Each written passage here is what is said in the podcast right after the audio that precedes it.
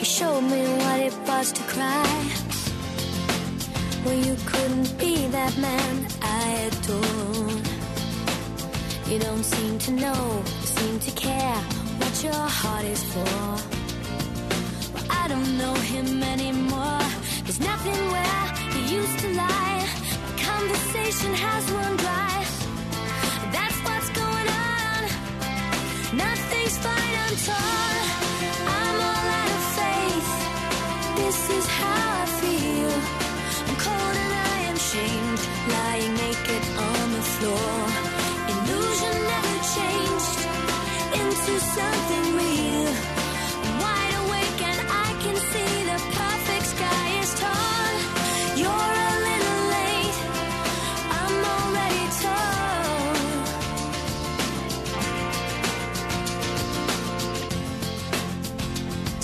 Guess the fortune teller's right.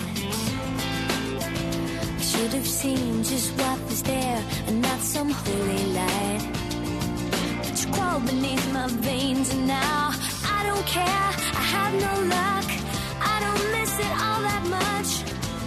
There's just so many things that I can't touch. I'm torn.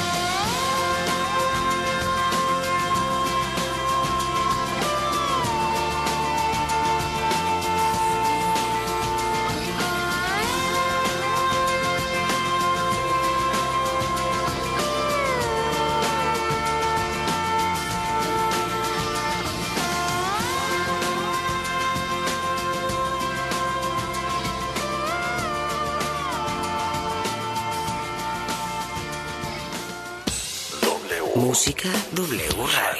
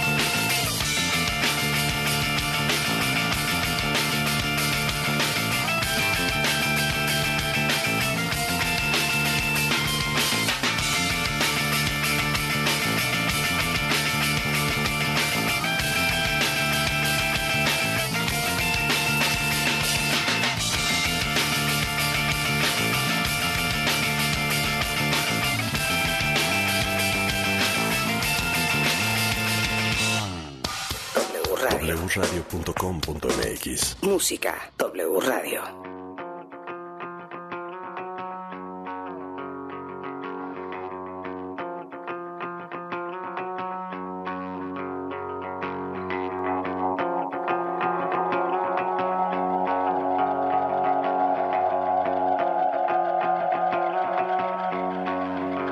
Remember me when you're the one who's silver screened.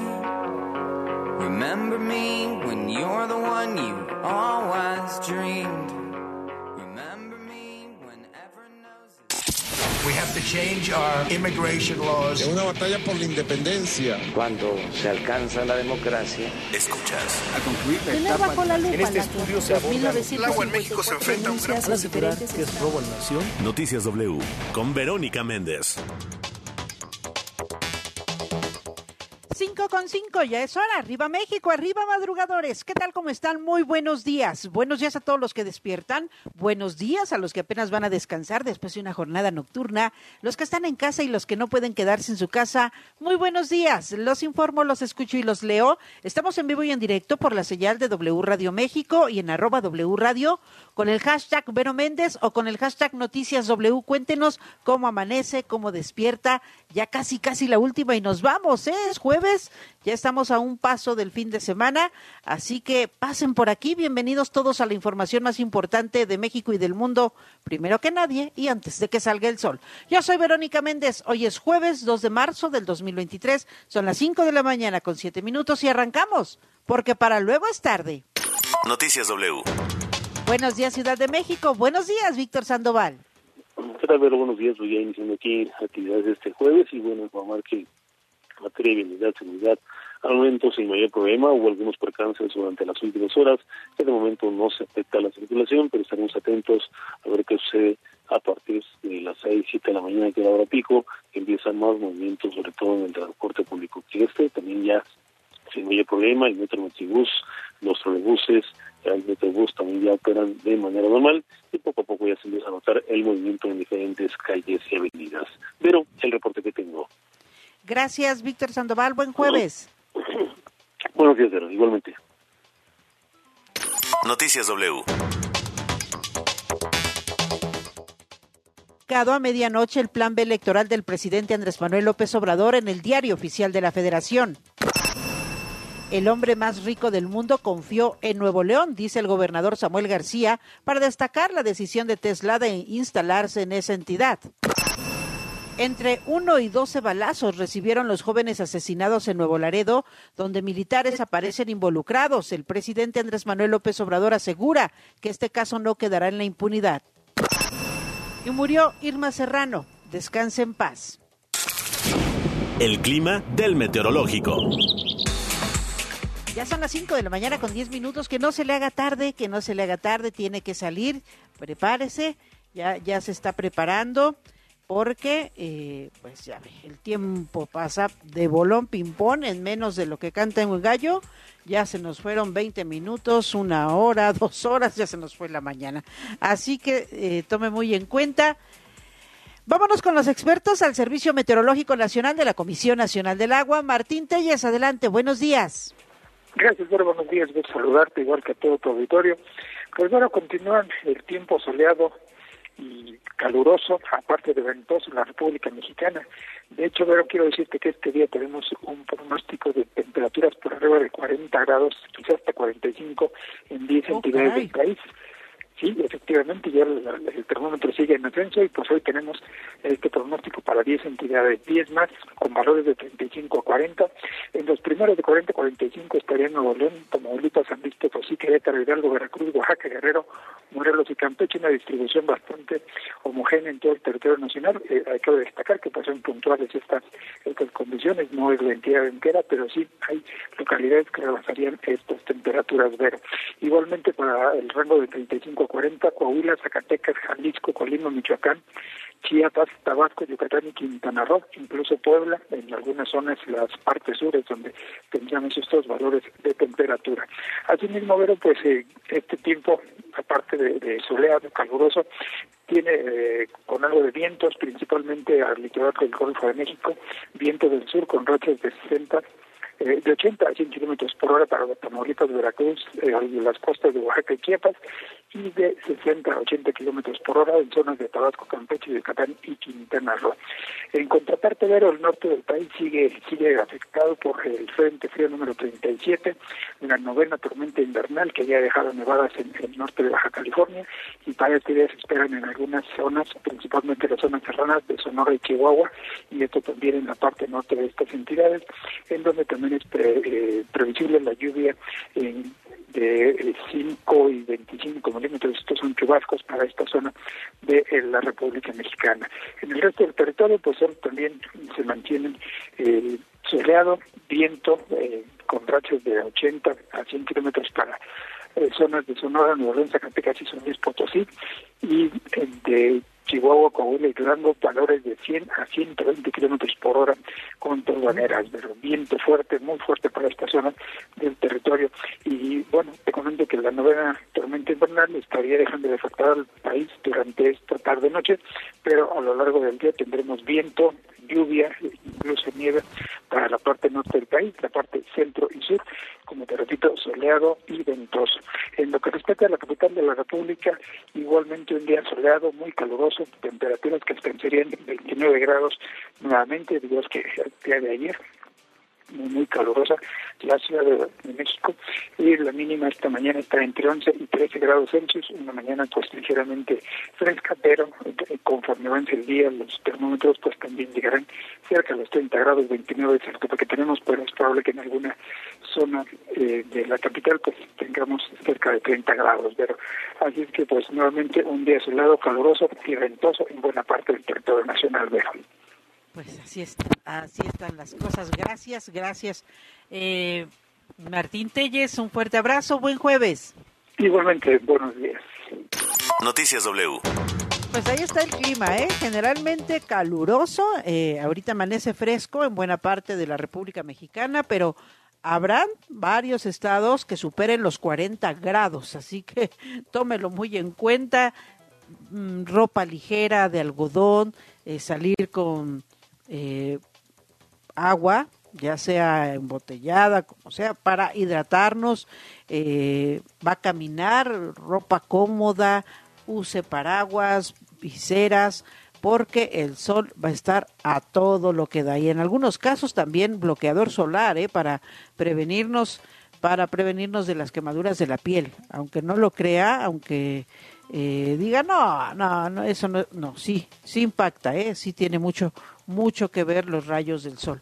Así que hay que cuidarnos y también, ya saben, no hay que bajar la guardia porque la pandemia del COVID-19 a todo lo que da, ¿eh? Se han reportado en los últimos eh, días, en la última semana, varios casos, repuntaron los contagios y sí, también tiene que ver con el cambio de, temporada, está acabando el invierno, va a empezar la primavera y estos cambios eh, de temporada también impactan en la salud. Así que procurar estar muy bien hidratados, limpiar y desinfectar las superficies de uso común, ventilar los lugares cerrados, evite las aglomeraciones. Eh, usted no puede quedarse en casa, le recuerdo, hoy es jueves, ¿eh? No circulan los autos con engomado verde, terminación de placas 1 y 2, holograma 1 y 2. Va a viajar en el transporte público, entonces lleve su cubrebocas, use gel antibacterial. Hay que limpiarnos las manos constantemente. Le recomiendo y le recuerdo que en todos los lugares públicos es conveniente seguir usando el cubrebocas. Ahora sí, vámonos de lleno a la información. La información al momento. Esta madrugada, el Ejecutivo, el presidente Andrés Manuel López Obrador, publicó en, en la edición de, de, este jueves, de esta madrugada, eh, del diario oficial de la Federación, el llamado Plan B electoral de la reforma que, bueno, pues fue avalado en dos partes. Se, se publicó esta madrugada el Plan B, lo que faltaba, el Plan B electoral, avalado la semana pasada por el Senado de la República, con 72 votos a favor de Morena y sus aliados y 50 en contra de la oposición. Tras su aprobación, el pasado 22 de febrero, el Senado remitió al Ejecutivo las reformas realizadas a 40 a 429 artículos de la Ley General de Instituciones y Procedimientos Electorales, la Ley General de Partidos Políticos y la Ley Orgánica del Poder Judicial de la Federación, así como la nueva Ley General de Medios de Impugnación en materia electoral. Ya fue publicado en el Diario Oficial de la Federación y seguro arranca, arranca el periodo de que como flores eh, de primavera van a empezar a brotar las impugnaciones, las controversias ante la Cámara, ante la Suprema Corte de Justicia de la Nación. Hay que recordar que este paquete de cuatro leyes ya había sido aprobado en diciembre pasado por el Congreso, pero su promulgación quedó pendiente porque la Cámara de Diputados hizo un cambio adicional y eliminó la cláusula de vida eterna. Por tal motivo, devolvió la minuta al Senado ya había clausurado su periodo y que bueno pues no pudo ya no pudo eh, enviar el decreto a su promulgación. Ahora, en este nuevo periodo ordinario, la Cámara de Senadores determinó quitar la polémica cláusula de vida eterna y enviar al Ejecutivo el resto de los artículos para su publicación en el diario oficial de la Federación. Ah, eh, ya ha sido publicado esta madrugada, 2 de marzo, y entrará en vigor eh, el viernes 3 de marzo, o sea, mañana, pero pues de inmediato ya están listas las impugnaciones por diferentes sectores, por el propio INE, por los propios senadores, eh, por los propios diputados, eh, para tener en la Suprema Corte el plan B del presidente López Obrador. Vamos con Octavio García, vamos esta mañana con mi compañero Octavio García que nos tiene más al respecto. Adelante Octavio, buenos días. Así es, Vero, te saludo con gusto, muy buenos días. El ministro de la Suprema Corte de Justicia de la Nación, Alberto Gelacio Pérez Dayán, admitió a trámite la controversia constitucional promovida por el Instituto Nacional Electoral, el INE, contra las reformas a las leyes General de Comunicación Social y General de Responsabilidades Administrativas, las cuales representan la primera etapa del Plan B. El INE alega una inversión a sus facultades.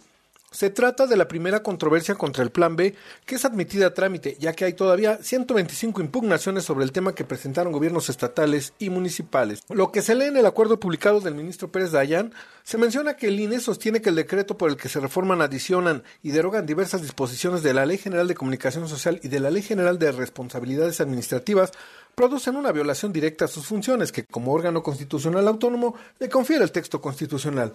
El decreto combatido obstaculiza la función que realiza con fundamento en los artículos 41 y 134 constitucionales como garante, entre otros principios, de la equidad en la contienda electoral, en donde la comunicación social y la propaganda gubernamental tienen una importante incidencia, indica el acuerdo de admisión de Pérez Dayan. Hasta aquí el reporte, Vero. Muy buenos días. Gracias, gracias por la información. Ahí están las eh, controversias que se han puesto sobre eh, la primera parte del plan B electoral, las dos leyes que nos refería Octavio García, y esta madrugada han sido publicadas en el diario oficial de la Federación las cuatro leyes restantes.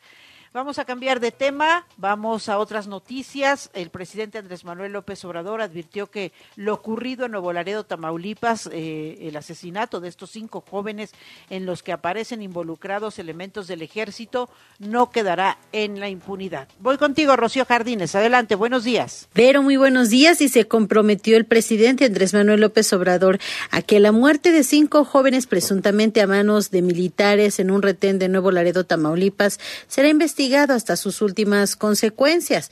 Durante la mañanera desde Palacio Nacional, el primer mandatario evitó hablar de un posible abuso por parte de los integrantes del ejército, pero insistió, se debe investigar. Hay que hacer la investigación y hay que convencer, no imponer.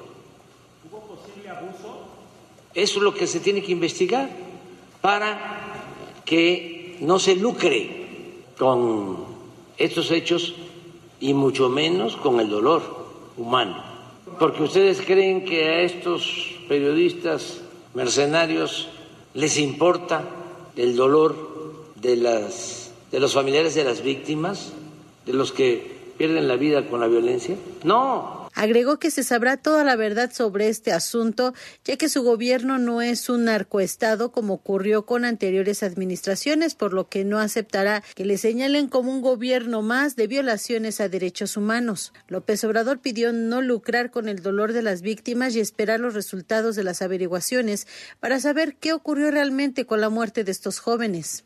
A propuesta del secretario de la Defensa, Crescencio Sandoval González, se pidió la intervención de la Comisión Nacional de Derechos Humanos para que se investigue el caso. Incluso las autoridades militares ya están también coadyuvando en la investigación para que si resultan responsables los miembros del ejército sean castigados. Lo mejor es eh, dejar las cosas en claro, no ocultar nada. Este martes, Vero, la Secretaría de la Defensa Nacional emitió un comunicado en el que informó que varias autoridades investigan a personal militar que habría accionado sus armas durante los hechos registrados en Nuevo Laredo, Tamaulipas, en la madrugada del pasado 25 de febrero. La dependencia explicó que personal militar de una base de operaciones de la entidad se encontraba realizando labores de reconocimiento cuando escucharon disparos de arma de fuego y avanzaron al lugar de donde provenían.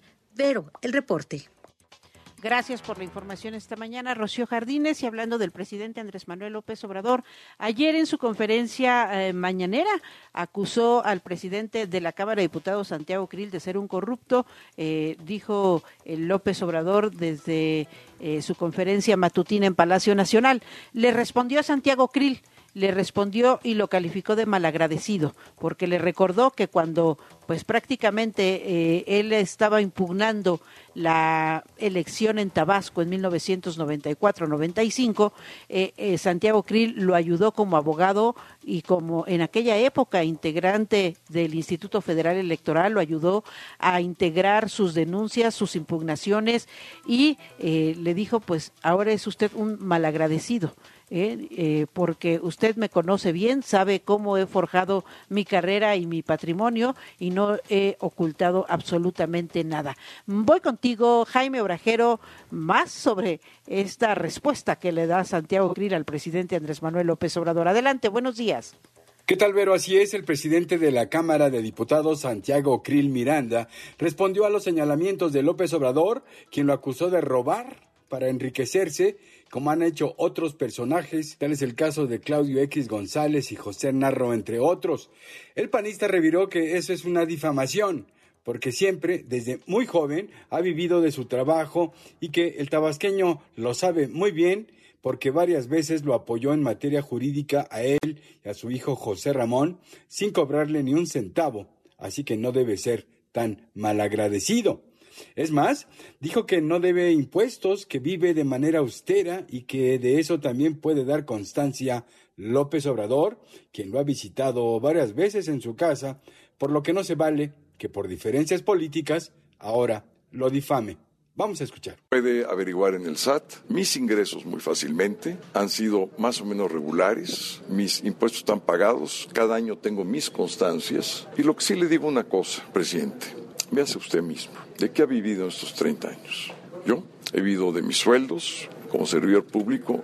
No es justo que por diferencias políticas me difame a mí o a mi familia. Y lo que hoy en la mañana dijo el presidente es una infamia, es un desagradecido y es un mentiroso. Y es muy grave, presidente. No caiga tan bajo. Santiago Krill retó a que lo investiguen para ver si es cierto que sus bienes son producto de años de estar robando, como afirmó López Obrador dijo que no teme a ser investigado, como seguramente ya ocurre a él y a otros políticos por parte de la Unidad de Inteligencia Financiera de Hacienda, la UIF. Insistió que vive con austeridad, pero una austeridad real, no una simulación como la pobreza franciscana que falsamente presume López Obrador. Escuchemos. Ellos pueden investigarme y seguramente lo están haciendo. Yo durante toda mi vida jamás he medrado con mis carros. Jamás. Nadie lo puede ni decir, ni mucho menos confirmar. No tengo nada que temer porque lo que tengo ahí está y está a vista de todos. Y otra cosa, ¿eh? no me avergüenzo, porque vaya que me costó mi trabajo llegar a donde pude llegar como abogado con austeridad auténtica, no la pobreza franciscana de usted, presidente, con austeridad, como sabe que yo vivo, ni me verá con un reloj de gran marca, ni jamás me verá con vestidos de gran porte. Ni siquiera me cambio las corbatas. Santiago Krill admitió que parte de sus bienes y propiedades la recibió como un patrimonio de su familia, la cual siempre le ha inculcado vivir con austeridad y actuar con responsabilidad para administrar muy bien este patrimonio para que siga en las próximas generaciones. Pero este es el reporte que tenemos.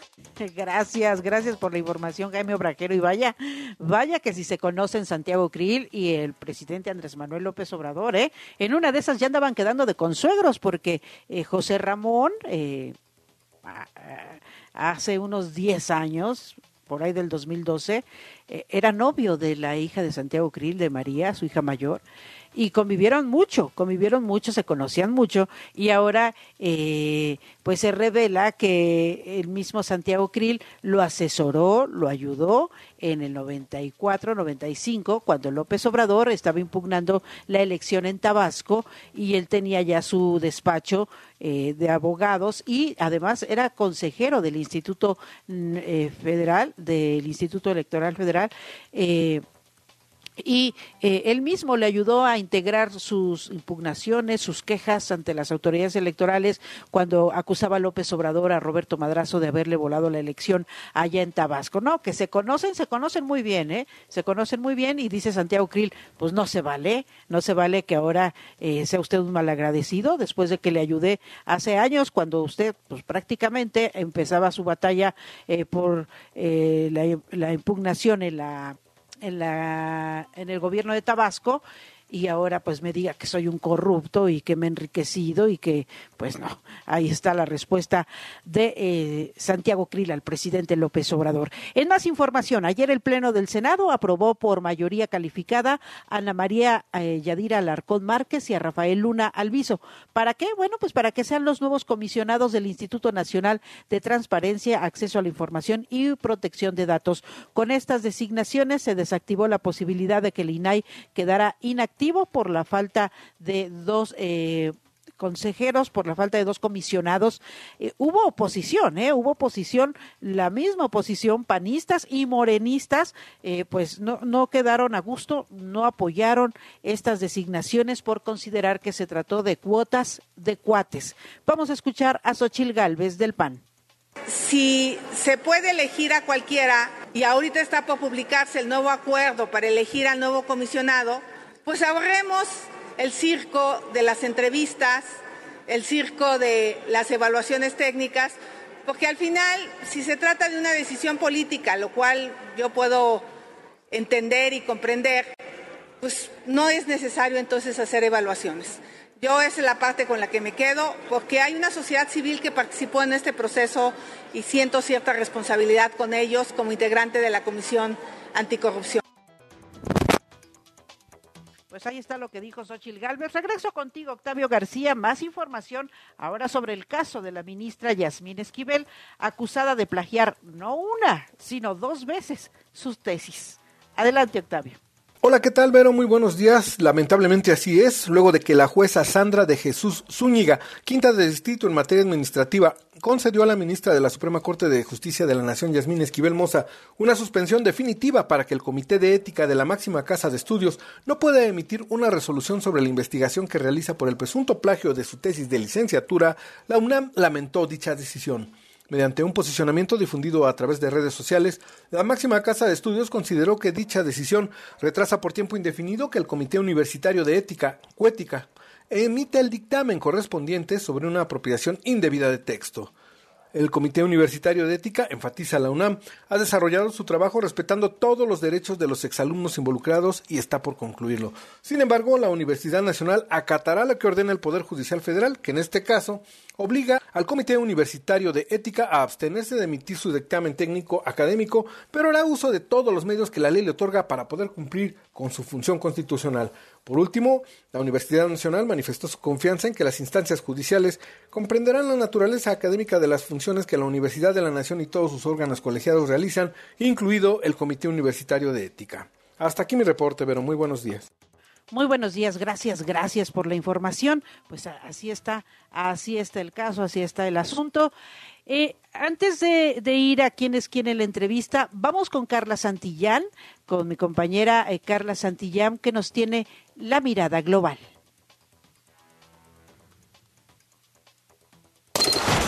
Hola Vero, ¿qué tal amigos de W? Qué gusto iniciar una semana con ustedes. Es lunes, muchos de puente, pero nosotros aquí cumpliendo con la información. Así que a darle y con buena actitud. El próximo 24 de febrero se cumple un año de la invasión militar rusa a Ucrania y la Unión Europea se prepara para dar a conocer su décimo paquete de sanciones contra la economía de Rusia que calculan tendría un impacto de unos 10 mil millones de euros entre importaciones y exportaciones. En tanto, el presidente de Ucrania, Volodymyr Zelensky, insistió en que su país quiere la adhesión a la Unión Europea lo antes posible. Este ha sido un tema delicado para el grupo de los 27, como también se le conoce a los países que conforman la Unión Europea, pues Ucrania recibió la etiqueta de país candidato en junio del año pasado, solo tres meses después de presentar su solicitud, ya iniciada la invasión. Algunos países del bloque europeo no quieren que la admisión de Ucrania avance demasiado rápido por temor a pasar por alto temas jurídicos, respeto a las minorías y la influencia de los oligarcas. Regresamos a Norteamérica porque la Cámara de Representantes de Estados Unidos votará esta semana un proyecto de ley que pondría fin a la exigencia de que las personas que viajan en avión deben estar vacunadas contra COVID-19. En la actualidad, los adultos que visitan Estados Unidos que no sean ciudadanos o residentes permanentes deben presentar una prueba de vacunación antes de tomar su vuelo, pero algunos representantes republicanos aseguran que esta medida tiene que terminar. Y hablando de vacunas, Bill Gates, cofundador de Microsoft, admitió que prefiere emplear su dinero para subvencionar vacunas y salvar vidas antes que para viajar a Marte, en obvia referencia al interés que tiene la carrera espacial en otros multimillonarios como Elon Musk o Jeff Bezos. En palabras de Bill Gates, la verdad es que es bastante caro ir a Marte. Puedes comprar vacunas contra el sarampión y salvar vidas por mil dólares. Recordemos que Elon Musk ha admitido que quiere colonizar, así lo dijo el planeta rojo, con su compañía SpaceX, mientras que el fundador de Amazon, Jeff Bezos, responsable de Blue Origin, ya realizó un breve viaje al espacio en 2021. Y para cerrar, en España un hombre ganó la batalla y ahora podrá caminar desnudo por las calles. Sí, resulta que un tribunal falló a favor de Alejandro Colomar, quien fue multado por caminar sin ropa por un pueblo de Valencia y luego intentó asistir desnudo a una audiencia judicial. El señor Colomar, de 29 años, llegó a la corte usando solo un par de botas de montaña antes de que se le ordenara que se pusiera más ropa para ingresar al edificio. En su juicio argumentó que las multas infringieron su derecho a la libertad ideológica. ¿Y por qué ganó? Pues porque la desnudez pública es legal en España desde 1988. Cualquiera puede caminar sin ropa por la calle sin ser arrestado, pero algunas regiones como Valladolid y Barcelona han introducido sus propias leyes para regular el nudismo, especialmente fuera de la playa. Y hasta aquí por hoy. Gracias. Muy buena semana. Gracias, gracias Carla Santillán. Hoy es jueves de balón y pie con Luis Diego Rodríguez. Muy buenos días, Vero Méndez. Muy buenos días a todo el auditorio W Radio. Se realizó la gala de los premios de Best 2022, la premiación que reconoce lo mejor del fútbol. En este evento asisten las mejores figuras del balompié a nivel mundial. Y quienes se quedaron con los trofeos fueron Messi, Scaloni y Aceldiu Martínez. Sin embargo, resalta el nombre de Marcin Oleski, el primer jugador amputado en ganar un premio al mejor gol del año. En 2010, el futbolista polaco Marcin Oleski trabajaba como obrero y sufrió un accidente cuando le cayó una máquina encima de sus piernas, por lo que los doctores tuvieron que amputarle su pierna izquierda. Sin embargo, a pesar de la depresión de perder su extremidad, esto no sería motivo para rendirse, y al contrario, lo volvió más fuerte.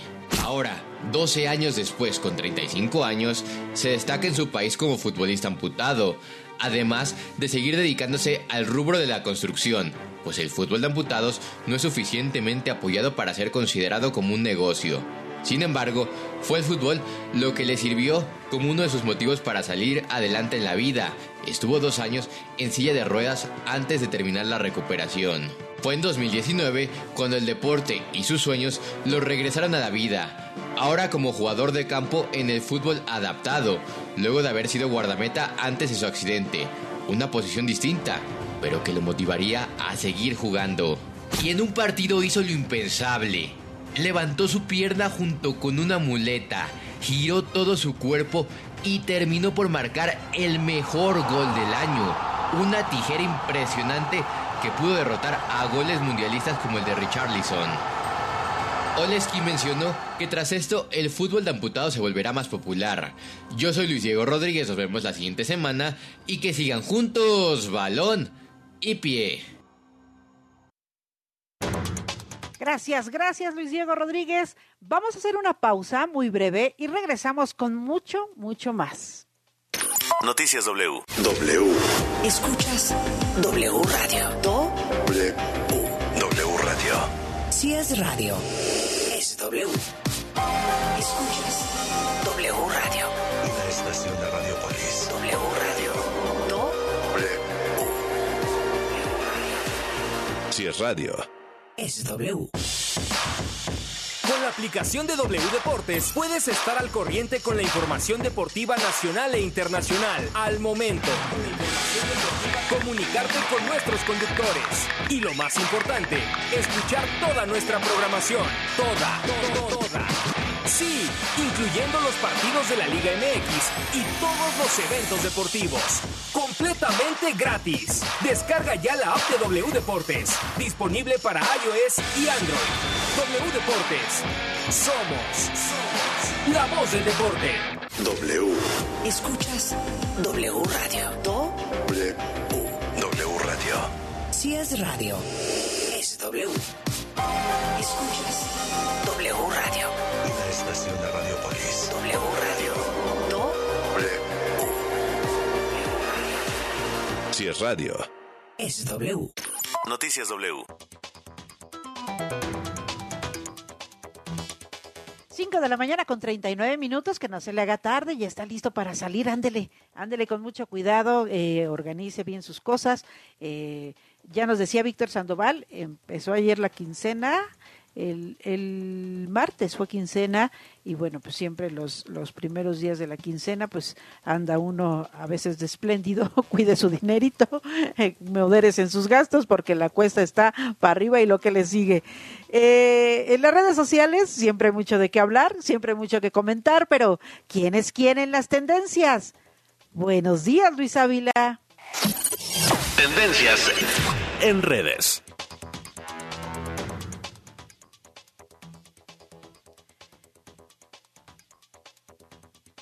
Adelante, querida Luis Ávila, muy buenos días. ¿Qué te encontraste en las redes Que sociales? tengo aquí un ¿Quién es problemita técnico con, con los audífonos, por eso no, no escuchaba nada, pero eh, justo, estamos. justo estamos, ya estamos por acá, mi querida Vero.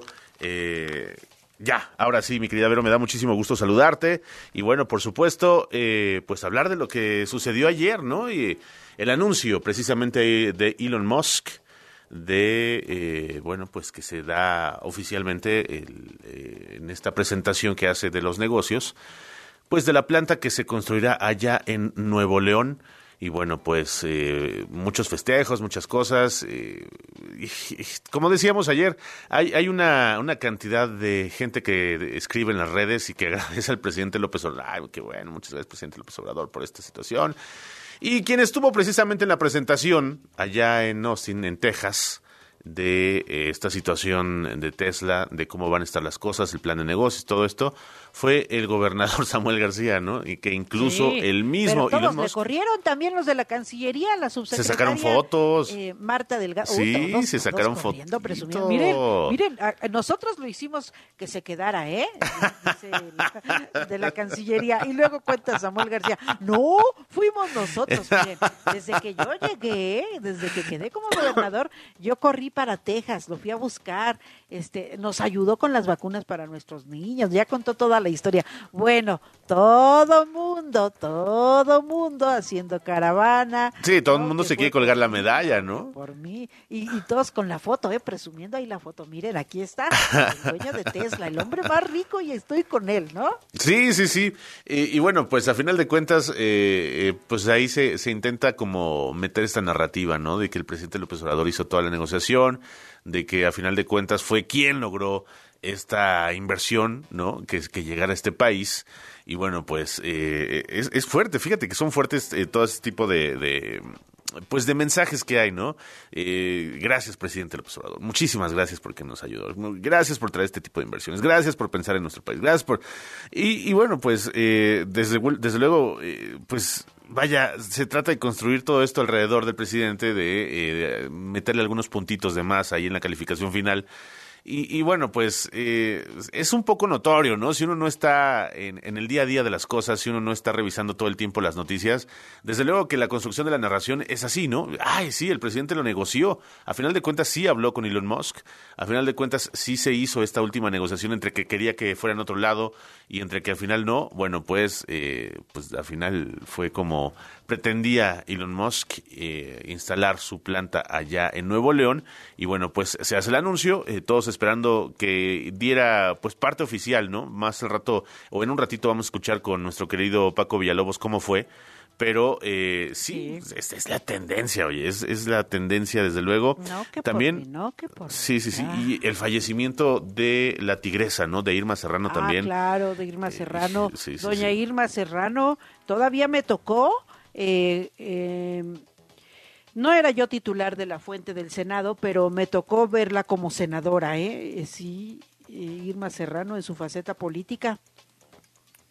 Así es, y parecen estos personajes eternos, ¿no? O sea, tú escuchabas la tigresa y yo escuchaba cuando era niño, cuando empecé a crecer y hasta ahorita que supe de su fallecimiento, bueno, pues parecía de estos personajes que, que siempre iban a estar, ¿no? En el inconsciente de, de, de los mexicanos, ¿no? Como Fidel Velázquez en su tiempo también era prácticamente eterno, ¿no? Entonces, bueno, pues al final eh, muere esta pues leyenda de, de todos lados, de la política, del espectáculo, de la actuación, de la música, y, y bueno, pues eh, se despide, por supuesto, de los escándalos, porque hay que decirlo también, parte de, de escándalos, eh, se despide ayer eh, pues de este mundo Irma Serrano y eh, desde luego es parte de los temas que se discuten día a día en las redes sociales, mi querida Vero.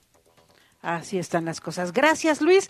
Vamos a ir a Estados Unidos con nuestro compañero Francisco Villalobos para que nos cuente cómo estuvo el anuncio del dueño de Tesla allá en Texas. Él estuvo muy puntual y muy presente en este anuncio al que acudió una delegación mexicana, entre ellos, por supuesto, el gobernador de Nuevo León, Samuel García, que ayer en sus redes sociales dijo, no, miren, no, si no fue de Oquis, ¿eh? le tuvimos que chambear, le tuvimos que eh, trabajar ahí para traer a A nuestro país y sus inversiones. Eh, eh, el dueño de Tesla, eh, lo conocí luego, luego siendo yo eh, gobernador electo, dice, viajó a Texas, le, les brindó apoyo para traer vacunas para los niños de Nuevo León. eh, y sí, eh, fue, fue el primer estado que vacunó a niños, que los llevaron, eh, los llevaron a Estados Unidos, a Texas justo, a que los vacunaran. Voy contigo, Francisco Villalobos, adelante. Gracias, Verónica. Muchísimas gracias. ¿Qué tal? Muy buenos días, amigos de W Radio. Si me escucho un poco apagado esta noche es porque me eché el ida y vuelta ayer, Verónica, para este maratónico evento de Elon Musk. Que mira, este, de verdad, eh, he cubierto no sé cuántos eventos en este, en este país durante casi 20 años de carrera.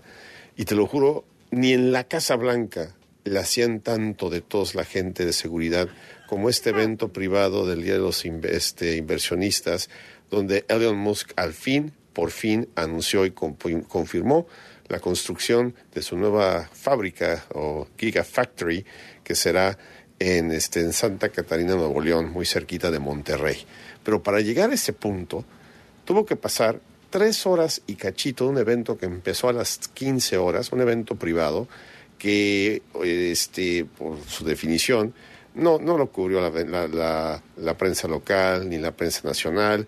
La prensa internacional representada por tu servilleta intentó este, siquiera recibir un paquete de prensa o, un, un, o con alguien de comunicaciones de esta compañía internacional que es Tesla, pues para siquiera tener un poquito de información o saber, o, o saber qué reportar porque al final de cuentas, Verónica, este, estamos hablando de la inversión internacional más importante en la historia moderna de México y que no existía ni siquiera le hayan permitido al gobernador este, de, de Nuevo León, le hayan permitido por lo menos tener este, a su fotógrafo presente, según la gente de comunicaciones de este gobierno estatal, eh, se, me, se me hizo inaudito. Y aparte, los, este, los de seguridad, hasta hostiles y, groseros con, con, este, este servidor, con este servidor periodista, el único que estaba ahí a, a las afueras de esta fábrica en Austin, Texas. Pero bueno, eso es lo de menos, Verónica.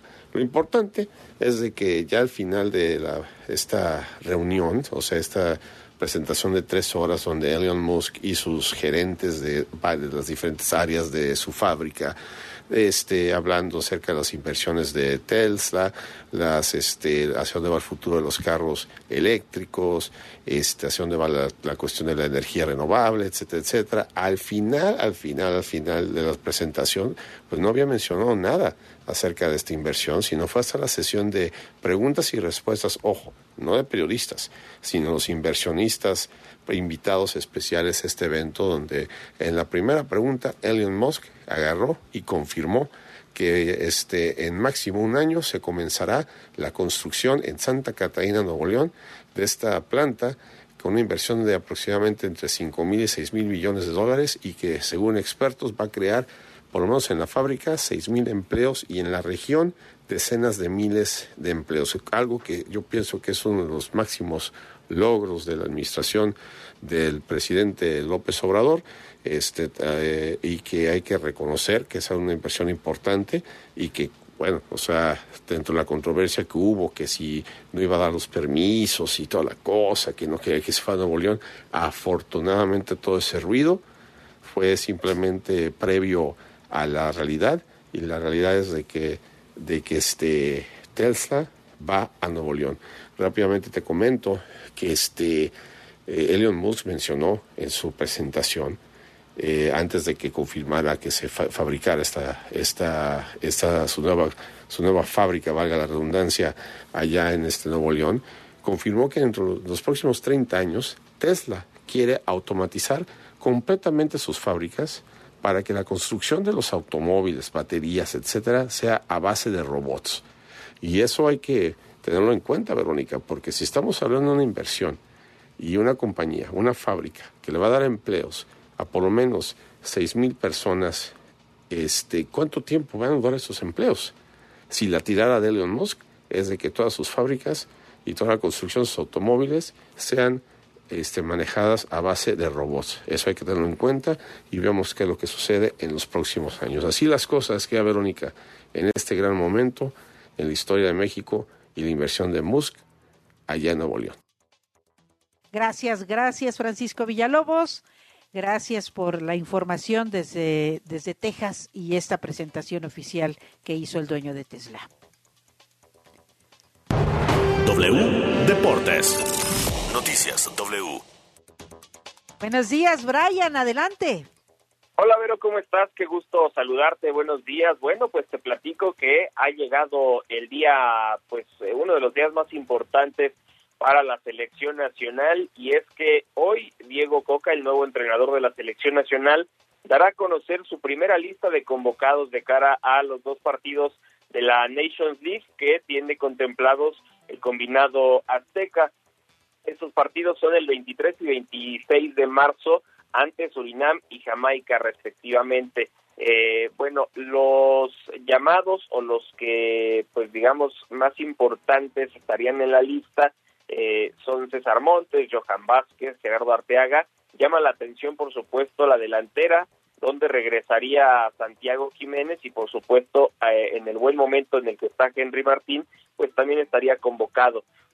Las dudas son, por supuesto, en la portería, pero hay quienes dicen que puede llamar a Carlos Acevedo de Santos y a Miguel El Guacho Jiménez de Chivas, lo cual francamente a mí me sorprende un poco, pero habrá que ver ya eh, cuál es la lista pues definitiva. El anuncio será hoy a la una de la tarde. Por cierto, tendremos una transmisión especial a través de W Deportes en el 7:30 de AM o a través de la aplicación y también lo estaremos transmitiendo en Facebook Live, querida Vero, para que estén atentos de esa información. Hay actividad también el abierto mexicano de tenis que se está disputando en Acapulco. De lo más destacado, Mateo Berretini, el italiano, bueno, el día de ayer venció a Elías Ymer y también eh, Casper Ruth fue de lo sorprendente que perdió ante el japonés eh, Daniel. Así es que eh, esas, eh, esas son, digamos, las actividades más importantes del deporte vero. Gracias, te abrazo mucho, Brian, que tengas feliz jueves. Igualmente, un abrazo. Se quedan en así las cosas gracias a nuestro productor Luis Ávila, en los controles Leo Arredondo, en la postproducción Fernanda Luna. Yo soy Verónica Méndez, los esperamos mañana a las 5, porque para luego es tarde. Noticias W. W. Escuchas W Radio. Do. W. W Radio. Si es radio, es W. Escuchas estación de Radiopolis. W Radio. Do. Si es radio. Es W. La jornada sabatina de la Liga MX arranca en el No Camp de León. Partido de la jornada 10 del clausura 2023 de la Liga MX. ¡Esta puede ser el remate! León contra San Luis. Sábado, 4 de marzo, 5 de la tarde. En W Radio, wradio.com.mx y nuestra aplicación. Somos, somos la voz de la Liga MX.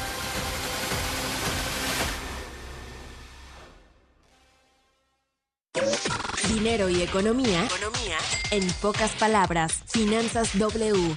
Con Roberto Aguilar. Eliminar registros del historial de crédito sí es posible. Porque la regla básica es que dependiendo del monto del crédito otorgado, se fija el plazo o temporalidad para actualizar tu historial, que es un documento dinámico. Porque si bien en el tiempo se cancela información, también se suman nuevos datos. Y además las consultas que otorgantes de crédito realizan de tu perfil cuando solicitas un nuevo financiamiento o bien contratas un servicio. Para el caso de Buró de Crédito, que es la sociedad de información crediticia con mayor participación de mercado y acervo de información, las deudas menores o iguales a 25 UDIs, que es el valor de referencia que se actualiza todos los días, se eliminan después de un año. Y dependiendo del monto se puede tardar hasta 6 años en borrar dichos registros, siempre y cuando el crédito no se encuentre en proceso judicial o se haya cometido algún tipo de fraude con dicho financiamiento. Es importante que si por cualquier motivo presentas un retraso o incumplimiento en el pago de tus créditos, no tienes que esperar a que se borre la información para que mejore tu historial, ya que si te pones al corriente en el cumplimiento de tus pagos, esto se va a reflejar en la siguiente actualización de la información. Además, mucho cuidado con quienes te ofrecen a cambio de un pago borrar las malas notas de tu historial, como por arte de magia, porque es un vil fraude, ya que esta labor es exclusiva de las sociedades de información crediticia y está sujeta a los tiempos establecidos por la ley. La economía de manera sencilla. El dinero y tu bolsillo, explicado por Roberto Aguilar. Destapando memorias. Con Charlie de la Mora. ¿Se acuerdan de mí? No me falles. Y siguiendo hablando de marcas de juguetes, sin duda alguna, una de las más famosas en la década de los 70 y 80 fue Lili Ledy. Entre los más famosos se encontraba Lagrimitas Lili Ledy. Contenta llevándola a pasear. Fabiola, la muñeca que camina por sí sola. La Comiditas Lili Ledy. Esta es Comiditas Lili, la única muñeca que come su papilla moviendo su boquita con naturalidad y bebe su mamila como un bebé de verdad. Luego, como es natural, hay que cambiarle el pañal. El horno mágico para hacer pasteles. Ay, ¿qué me dicen de la máquina de raspados? Máquina de raspado,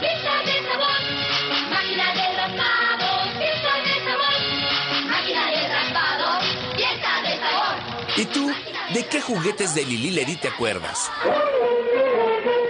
¿Tú de qué te acuerdas? Yo soy 2XL. Hashtag Destapando Memorias. Recuérdame. Si es radio, es W. La elegancia del deporte blanco en la cita anual más importante de nuestro país. W Radio, presente en el torneo de tenis de Acapulco, del 2 al 4 de marzo. Escucha nuestros programas en vivo, así las cosas. Hora 25 con Primitivo Olvera y Movilidad W. Sigue toda nuestra cobertura digital a través de nuestras redes sociales. Entrevistas, enlaces, información desde el lugar de los hechos y lo más relevante, solo por W Radio.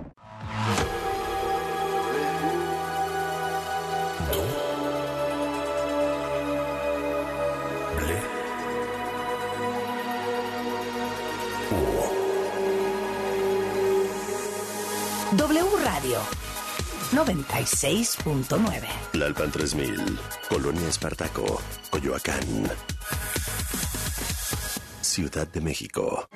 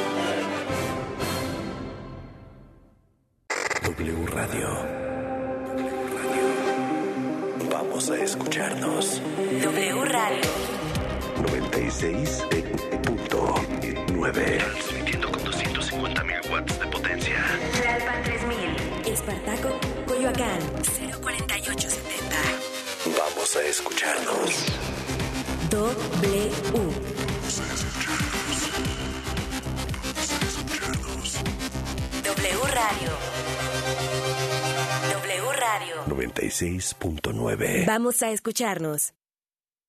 La información en W. Así las cosas. Sociedad, política, deportes, entretenimiento. Las noticias. Al momento. Así Las cosas.